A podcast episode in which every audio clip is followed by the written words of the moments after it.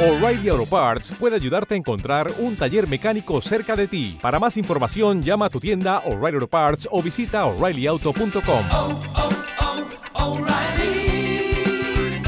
oh, Parts.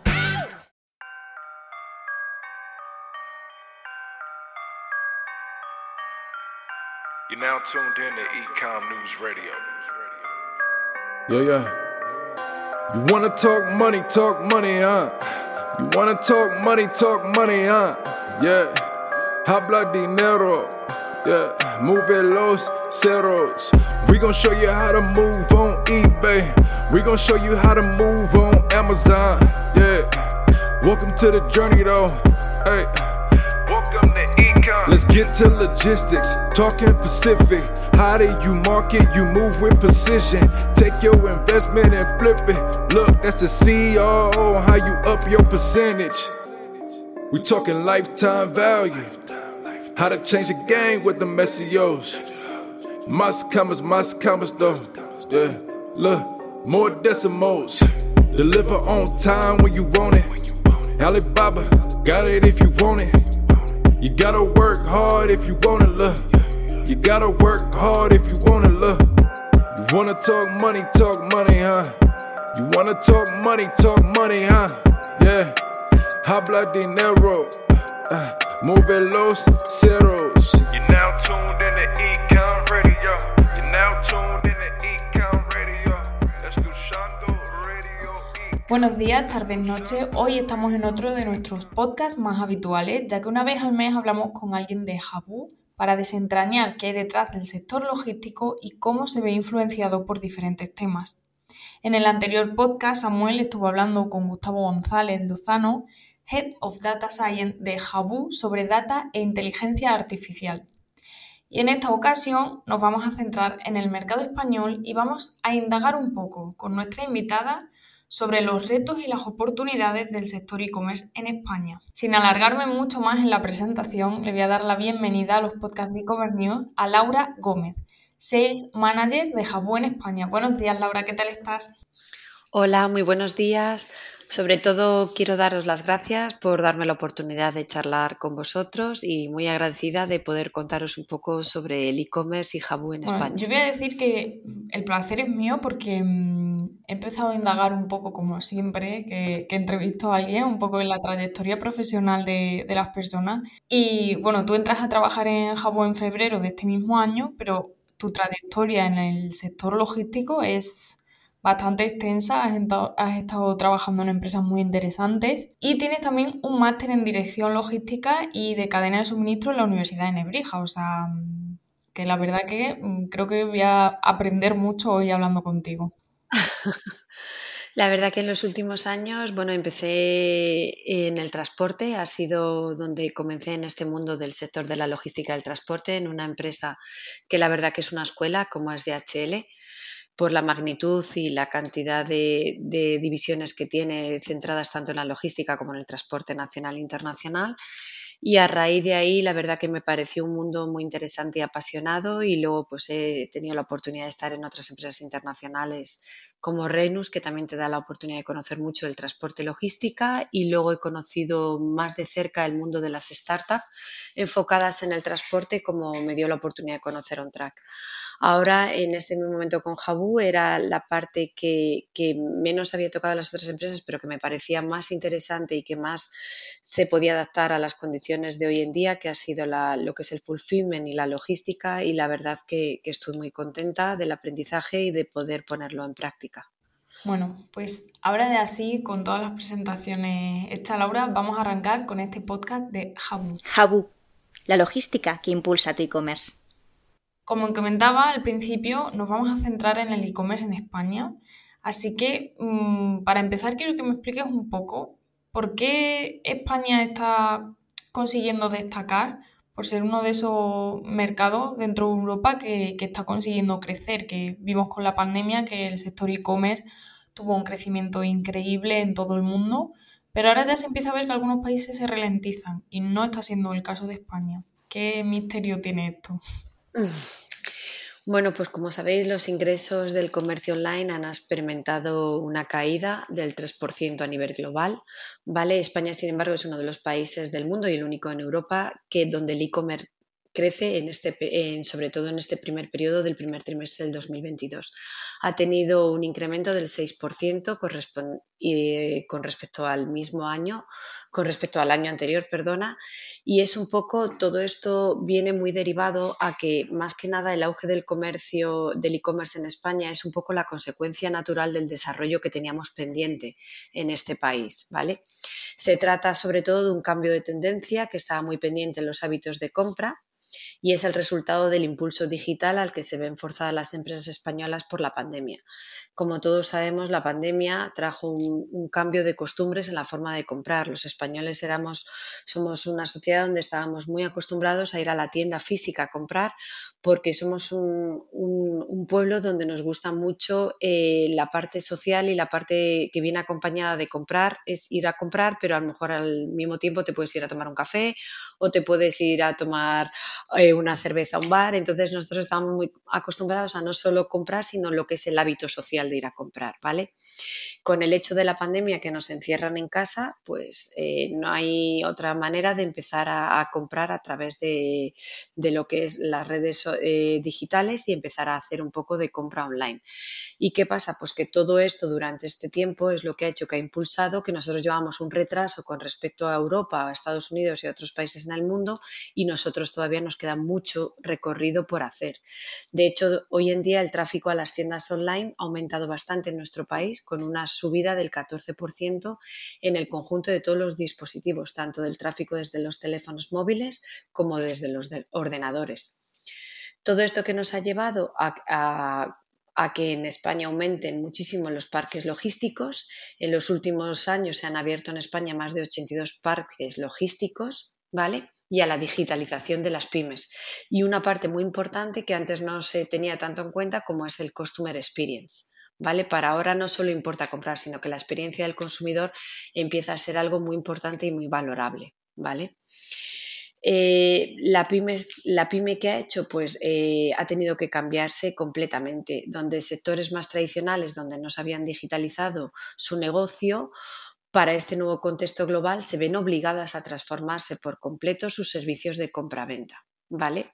Igual que el Customer Experience, como os decía antes, ya no importa solo cumplir, sino que además se busca mejorar esa experiencia de compra, que abarca tanto desde una buena navegación en la web, en la forma de pago, hasta la calidad del empaquetado del producto y del envío hasta cliente final. Todo eso ha hecho pues un cambio completamente en España y hace que España siga siendo pionera hoy en día, a diferencia de otros países, todavía en el desarrollo del e-commerce.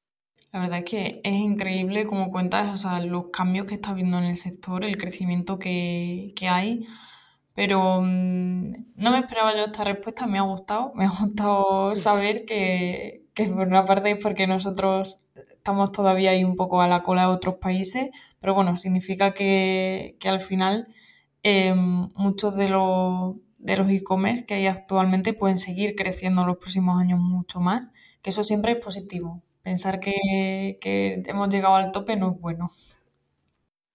Eso, yo creo que todavía queda mucho potencial para seguir creciendo. De hecho, hemos visto que el gasto medio por pedido que hay en nuestro país suele ser de unos 82 dólares. Sin embargo, en nivel global, este dato asciende a 96 dólares, ¿vale? Por pedido, con lo cual significa que todavía nos queda bastante potencial para seguir creciendo e incluso estamos haciendo hoy en día eh, frente a todas las contingencias globales actuales que has visto que estamos teniendo, como es una inflación importante, la tasa de inflación en la, en la zona euro está cerca del 9,9%, todo esto ha hecho que se aumenten los combustibles, lo que ha derivado en un incremento de todos los precios. Sabes que tenemos incertidumbres económicas y políticas derivadas de la guerra de Ucrania y Rusia. Entonces, para hacer frente a todo esto, es muy importante que los retailers eliminen esa fricción entre el canal físico y digitales, que se aunan y porque yo creo que nos quedan muchas cosas para hacer y tenemos un potencial de venta y de crecimiento en la parte e-commerce grandísimo. el cambio que está viendo es brutal. Em, y bueno, como comentabas también esas situaciones tan negativas que se están dando ahora, que esperemos que pasen cuanto antes, porque la verdad Ojalá. que no son nada motivadoras, yo creo, saber que hay tantas cosas eh, que, que pueden afectar a, a las empresas no, no es motivante. Pero mm, como tú decías, ese, ese desarrollo que se está viendo, a mí me impresionaba que esta semana se conocía que, no sé si conoces la marca Wow. Bueno, pues esta Sí, semana se sabía que habían adquirido un nuevo edificio con intenciones, a- pues bueno, se, se especula de que será para abrir una, una segunda, mm, una segunda tienda. Y yo en un principio pensé que a lo mejor eso no encajaría tanto con el mercado español, pero si tienen intenciones de abrir, de abrir una segunda tienda es que sí encaja con el mercado español y sí demuestra que el consumidor está, está evolucionando, que ya no está interesado en lo mismo que antes.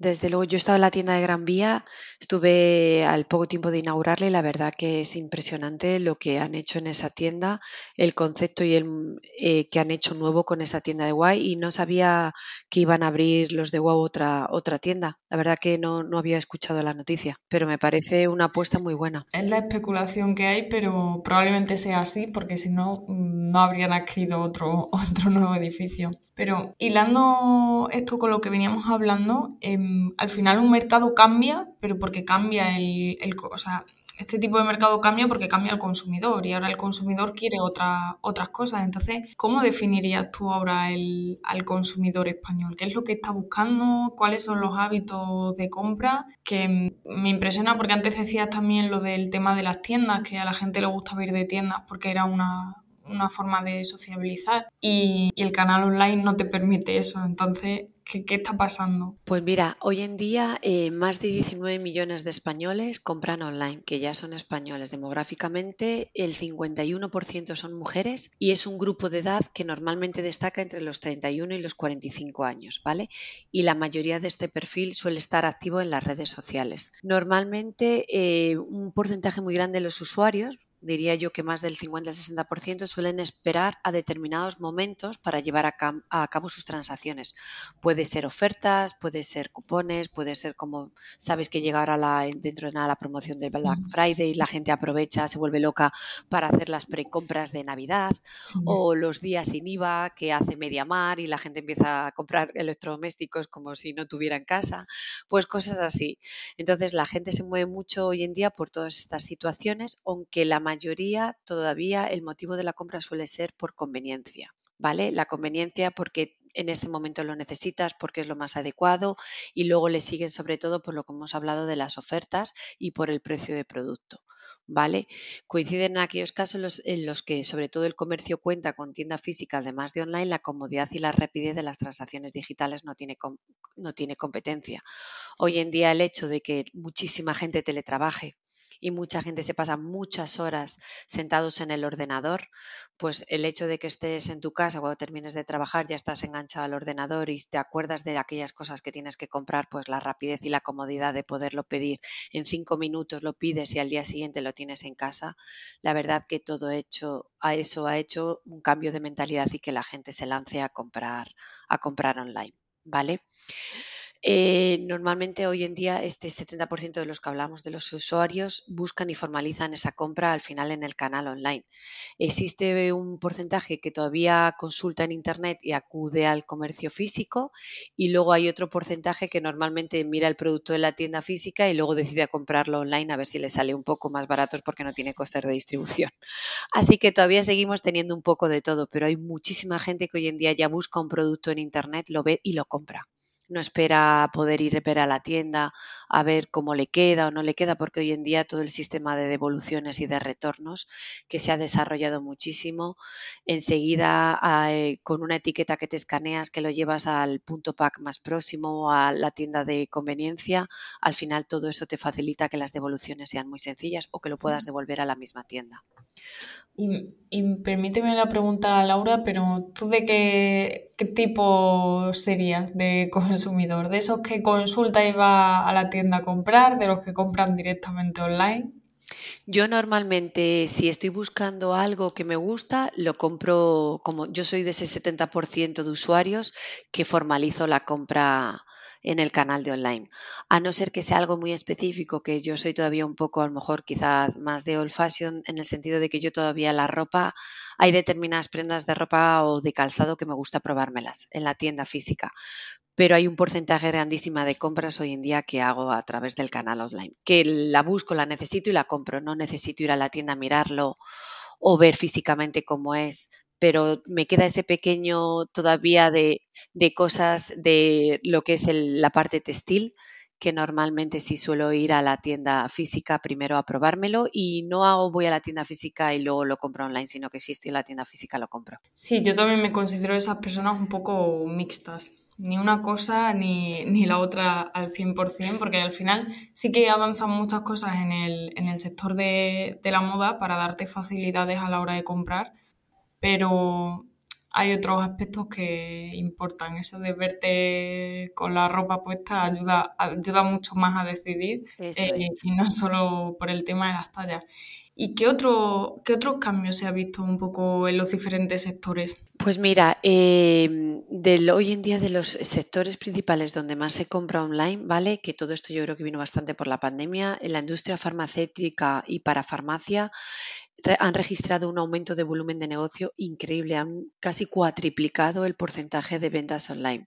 Esto hizo que la gente pueda comprar hoy en día productos que no necesite receta, ¿vale? Online y sin necesidad de tenernos que desplazar hasta la farmacia. Además, sabes que la parafarmacia es un mundo muy grande de, cremas y de cosas que se pueden comprar dentro de la parafarmacia y esto es facilísimo verlo a través de, de páginas como un 2 Pharma o un Profarma que tienen miles de productos que tú necesitas, lo ves, en un clic lo compras y al día siguiente lo tienes en casa.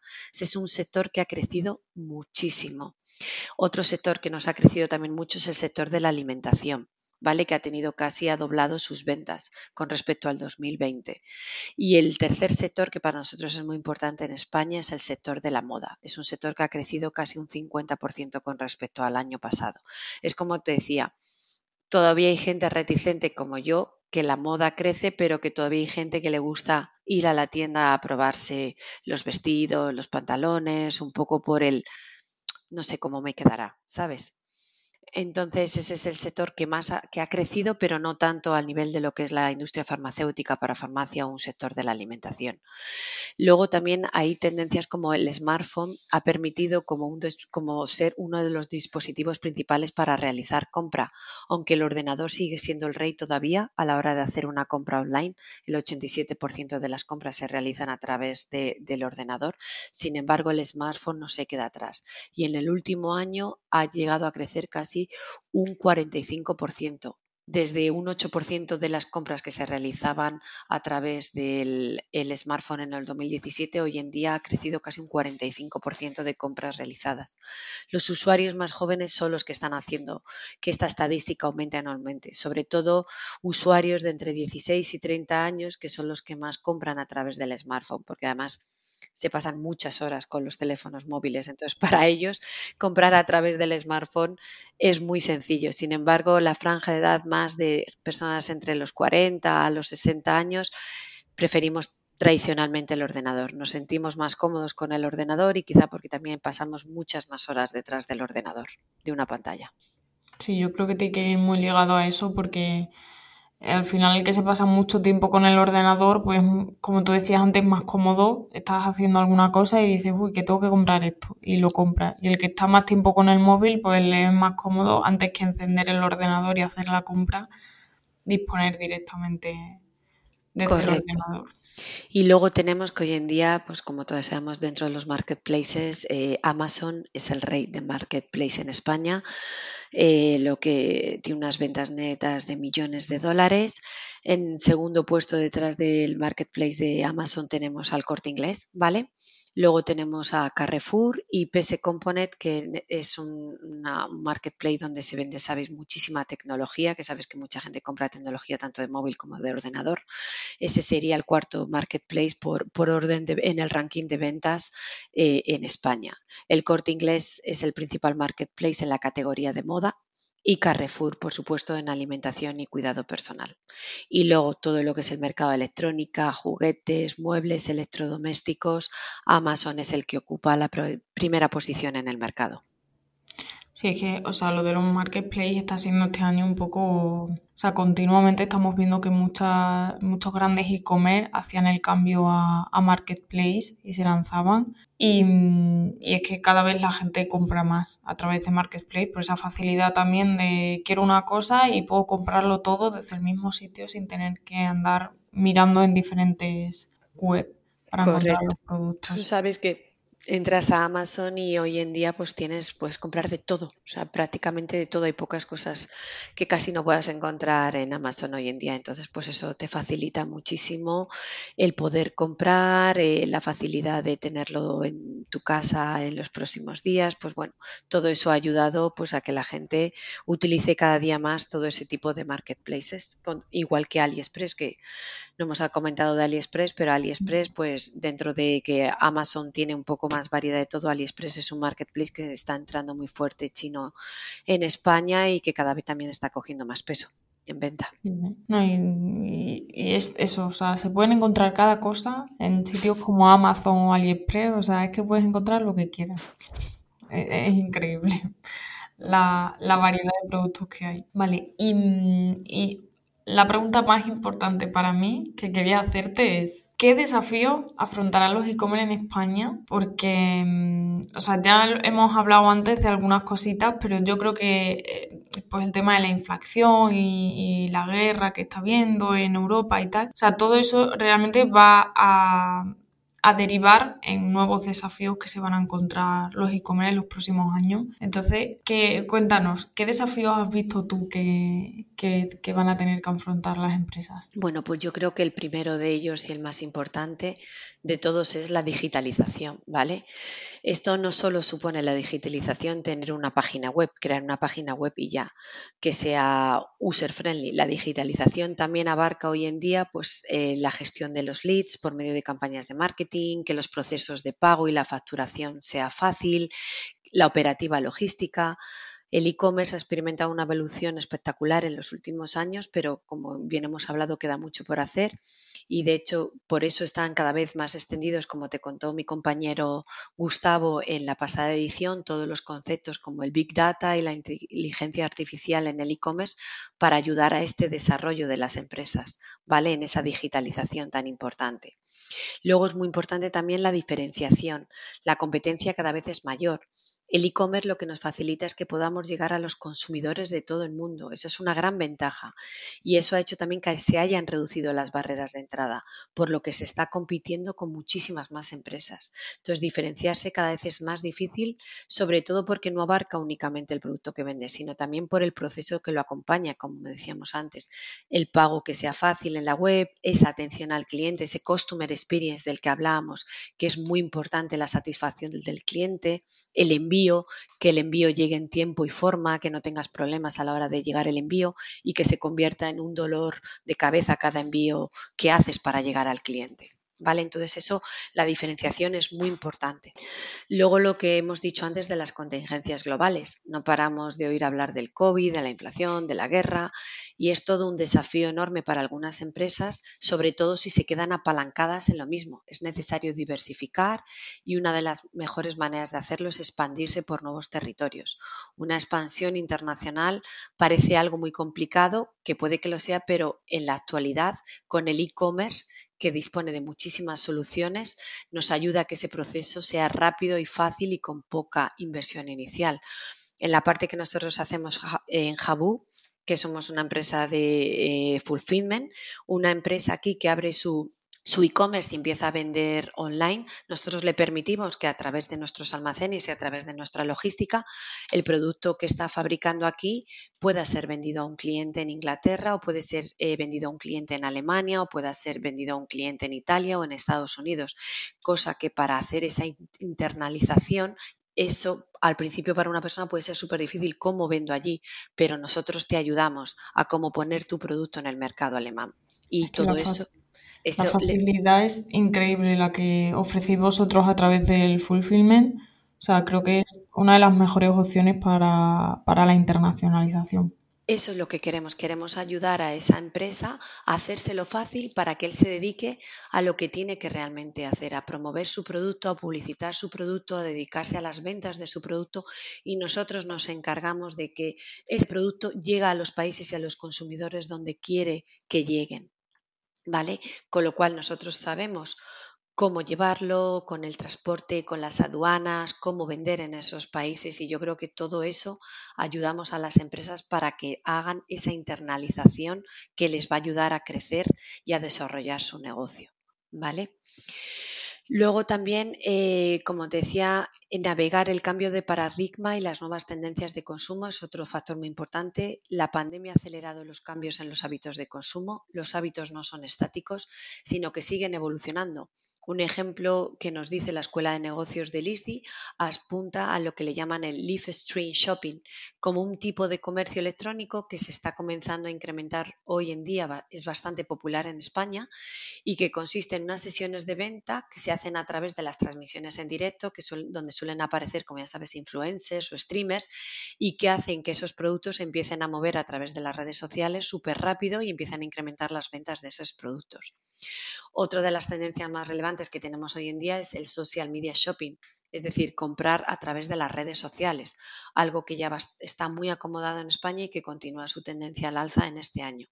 Para poder adaptarse a ello hay que operar con modelos escalables y flexibles como son los fulfillment center, como es, un, como es Jabu, que nos ayuda a todo esto. Y hoy en día, por ejemplo, tú estás en, no sé si tú navegas por, por Facebook, tú puedes comprar perfectamente a través de, la página de Facebook, donde muchísimos comercios ponen ahí sus marcas y sus productos y al final es otra forma de comercializar y de llegar al público de cantidad de productos para poder comprar y esa escalabilidad y esa flexibilidad permite que nosotros, Jabu como Fulfillment Center, podamos preparar todas esas órdenes rápidamente para que le lleguen al consumidor final. Y luego lo último que hemos hablado antes del Customer Experience. Las empresas están tratando de que las transacciones se produzcan a través de las aplicaciones móviles, ya que simplifican el proceso, lo hacen mucho más intuitivo y a menudo mucho más seguro y ayudan a fidelizar al cliente y a obtener más información sobre su comportamiento. El gran reto que ahora tienen los vendedores es continuar invirtiendo para conseguir que esa experiencia del cliente en el canal online y en el físico se acerque cada vez, sea más pareja para que a un cliente le sea indiferente tanto comprar físicamente como comprar online y que de ambas compras obtenga la misma satisfacción. ¿Vale? También eh, yo creo que en todo esto lo más importante que todo es, como te decía antes, es la logística tenemos que admitir que la logística hoy en día tiene su encanto, por eso yo creo que me he metido en este mundo de lleno. También tiene sus quebraderos de cabeza, no, no te lo voy a negar, voy a ser honesta contigo, pero hay muchísimos factores involucrados en un proceso logístico óptimo y es que además consume una enorme cantidad de tiempo y recursos y por mi experiencia se trata de uno de los factores que más limitan al crecimiento del e-commerce. Por eso se han creado este tipo de empresas como Jabu para que esta solución de fulfillment permiten quitar toda esa parte aparatosa del almacenamiento, de la preparación del pedido, del empaque y del envío al cliente para que empresas especializadas como nosotros nos dediquemos a hacerlo y ellos se dediquen a promocionar y a promover sus ventas. Sí, que, o sea, la logística es una de las cosas, a mí me parece bonita porque es como el, puente entre el e-commerce y el consumidor y el que ayuda a que, al final ese producto llegue a manos del consumidor. Pero claro, con sus cosas buenas y sus cosas malas. Si no tienes una buena logística, mm, no tienes, acabas por no tener clientes. Exactamente. Exactamente, por eso el servicio tiene que ser un servicio óptimo y de calidad, para que el cliente se despreocupe completamente de esta parte de la logística que hacemos nosotros y él pueda tener su mente enfocada en lo que es puro y duro su negocio. Bueno, y como, y como me mencionabas, eh, es una empresa de fulfillment, es este nuevo modelo logístico todavía no es tan conocido. Entonces, para esas personas que nos estén escuchando y que no terminen de saber de qué va el fulfillment, que es esta palabra tan rara, eh, explícales un poquito en plan, ¿cómo lo definirías tú? Bueno, ahora se ha puesto muy de moda, sabes que los anglicismos nos encantan y entonces la palabra fulfillment es verdad que se ha puesto muy de moda dentro del sector de la logística, ¿vale? La explicación de fulfillment viene de lo que llamamos un 3PL, un 3PL que significa logística de terceros, que no es más que nada que la externalización de toda la operativa logística de un negocio. Para un e-commerce, esto que implicaría asociarse con un proveedor de logística externo especializado en lo que hemos dicho antes, en el almacenamiento de sus productos, en la preparación de sus pedidos, en el empaquetado y en el envío de sus productos al cliente final. Eso es lo que exactamente hacemos y eso es lo que es exactamente significa la palabra fulfillment. Externalizar toda la operativa logística a través de una empresa especializada en ello que le haga todo desde almacenar su producto hasta enviar el paquete al cliente final. Un proveedor de fulfillment normalmente lo que hace es que tiene su propio software con el que se integra con el canal de ventas del cliente para poder recibir sus órdenes en tiempo real. Más, más sencillo no, se puede poner la cosa, o sea, yo creo que se entiende. Yo creo que es algo sencillo, que parece así complicado, pero que en, realidad yo, es algo que, es fácil, que, es la, el ABC de la logística y que yo creo que, es muy, muy fácil de, entender. Em, este, este fulfillment, los, los principales beneficios que reporta es que sobre todo se minimizan costes porque el cliente no tiene que tener su propio almacén, que sabes lo que es tener el coste fijo de un almacén, no tiene que tener trabajadores en ese almacén, ni tiene que tener todo el material de embalaje puestos costes fijos asociados a su negocio, cuando una empresa comienza son unos costes fijos muy altos a tener en cuenta. Sin embargo, a externalizarlo, todos esos costes fijos comienzan a ser costes variables que van en función del número de pedidos que tú vas enviando al cliente final. ¿Vale? Yo creo que además eh, a través de los fulfillments se obtienen muy buenas tarifas y muy buen servicio en el tema de los envíos, porque al final el fulfillment lo que hace es que negocio unas tarifas de envío a gran escala con los courier para un volumen mucho más grande de un pequeño negocio que está empezando, que tiene un número limitado de órdenes al principio y ese courier no le va a dar por el volumen los mismos precios de envío que le puede dar a una empresa de fulfillment donde tiene un volumen de envíos mucho más alto y puede negociar a más alto escala. También es un modelo de pago por uso por el que solo pagas por, como te decía, por el servicio de fulfillment, con lo cual no tienes que incurrir en los costes que te decía antes de esos costes fijos. Y también el modelo funciona particularmente, sobre todo, muy bien para los picos de demanda de ciertas épocas de año o cierta estacionalidad, porque para un e-commerce, por ejemplo, donde eh, tiene un negocio muy seasonal, muy estacional, donde tiene unos picos muy fuertes, mejor en Navidades o en verano por el tipo de producto que tiene, no tiene que tener eh, esos costes fijos todo el año, ni tiene que almacenar gran cantidad de mercancía en esos tres meses, sino que todo eso se lo deriva al fulfillment y toda esa estacionalidad se la pasa al fulfillment, cual, con lo cual él no tiene ningún tipo de problema de esos picos de demanda. Se mejora mucho el Customer Experience porque tienes a una empresa especializada en logística que se encarga de toda la operativa de una manera profesional y además, como te comentaba antes, aprovechamos todas esas economías de escala para gestionar cientos de pedidos cada día. Y las empresas de e-commerce que se despreocupan de su logística que lo he repetido varias ocasiones eh, en esta charla que hemos tenido, pues tienen más tiempo para dedicarse a lo más importante para ello, que es su negocio, para dedicarse a promocionar su negocio, a publicitarlo, a, que a realmente a lo que tienen que hacer, que es incrementar sus ventas, incrementar su negocio. Y nosotros nos dedicamos a lo que tenemos que hacer, que es enviarles sus pedidos a sus clientes. Yo no le veo fallo a esto, ¿eh, si yo tuviese un e-commerce, o sea, lo tendría clarísimo. En plan, es que te preocupas prácticamente de todo de todo. O sea, lo hacen todo por ti, encima pagas por lo que, por lo que usas, o sea, por los paquetes que envías, es que... Yo creo que, yo creo que es una buena apuesta para, mm, para todas aquellas empresas que están vendiendo online. Eh, yo creo que es una solución fácil, una solución cómoda, una solución factible y una solución mucho más económica que la que se ha hecho antiguamente, que era almacenar toda la mercancía, buscar un sitio, tener muchísimo stock, tener los costes de ese stock, el coste de la mano de obra que lleva implícita, yo creo que es una solución muy acertada y que por eso están proliferando tanto las empresas de solución eh, de fulfillment, de solución logística hoy en día. Sí, porque a pesar de, a pesar de que, bueno, pues em, hay, existen varias, varias empresas que, que realizan fulfillment en España, yo por lo que leo de noticias y, y por lo que hablo con la gente, todavía no es un servicio que aquí los e-commerce em, como que le vean tan... O sea, yo creo que es que no se conoce las ventajas que tiene, porque si no, no lo puedo entender. Porque yo es que conforme escucho hablar de él, o sea, a mí me parece una, una maravilla y como tú decías antes, el futuro de la logística. Entonces, ¿qué, qué está pasando para que en España no, no se conozca tanto?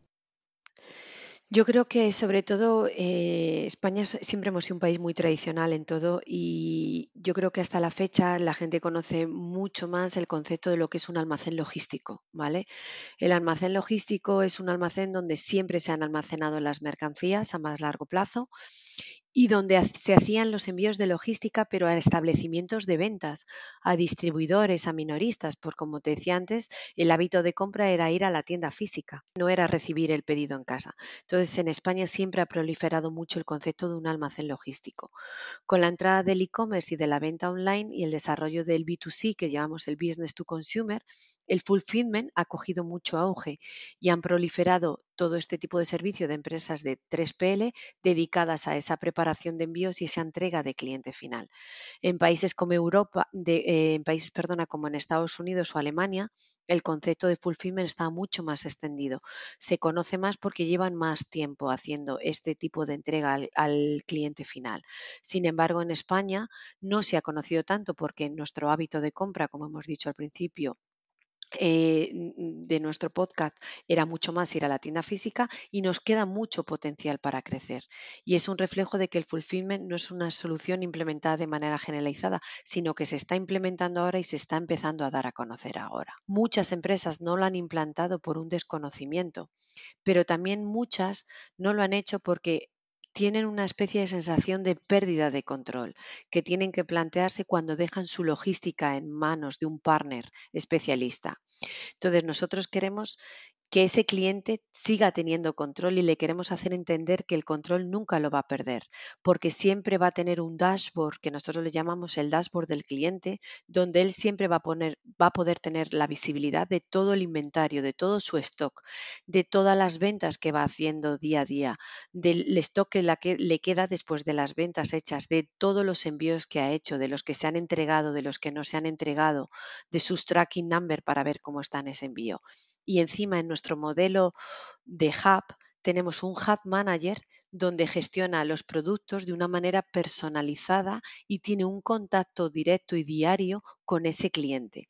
Con lo cual, esa sensación de pérdida de control que el cliente puede tener cuando externaliza su logística a una empresa especializada como nosotros no es para nada real, sino que él siempre va a estar en completo control y sobre todo en completo conocimiento de todo lo que está ocurriendo en nuestro almacén con su mercancía y con sus envíos.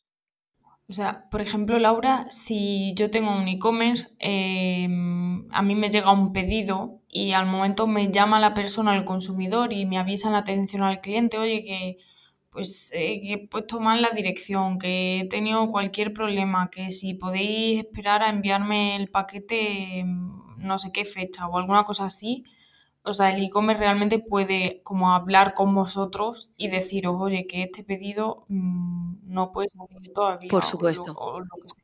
El e-commerce siempre tiene eh, abierta línea de comunicación con nosotros. El e-commerce siempre tiene un hub manager que le va a gestionar sus productos, pero aparte tiene un departamento de atención al cliente, un customer service, donde también puede hablar con él para cualquier tema de atención sobre los envíos, si han llegado o no ha llegado, si hay que cambiar la dirección, si hay que demorar el envío tres días, cualquier necesidad que tenga, puede hablar tanto con el hub manager como con el departamento de atención al cliente. Yo creo que después de UK, sobre todo Jabu, donde ya llevan bastantes años ya operando y han tenido muchísimo éxito con muchísimas empresas de e-commerce, de Jabu decidió eh, apostar por España. Fue Madrid donde puso su centro logístico, la apuesta está aquí y los resultados y la acogida que estamos teniendo yo creo que nos respaldan y nos avalan.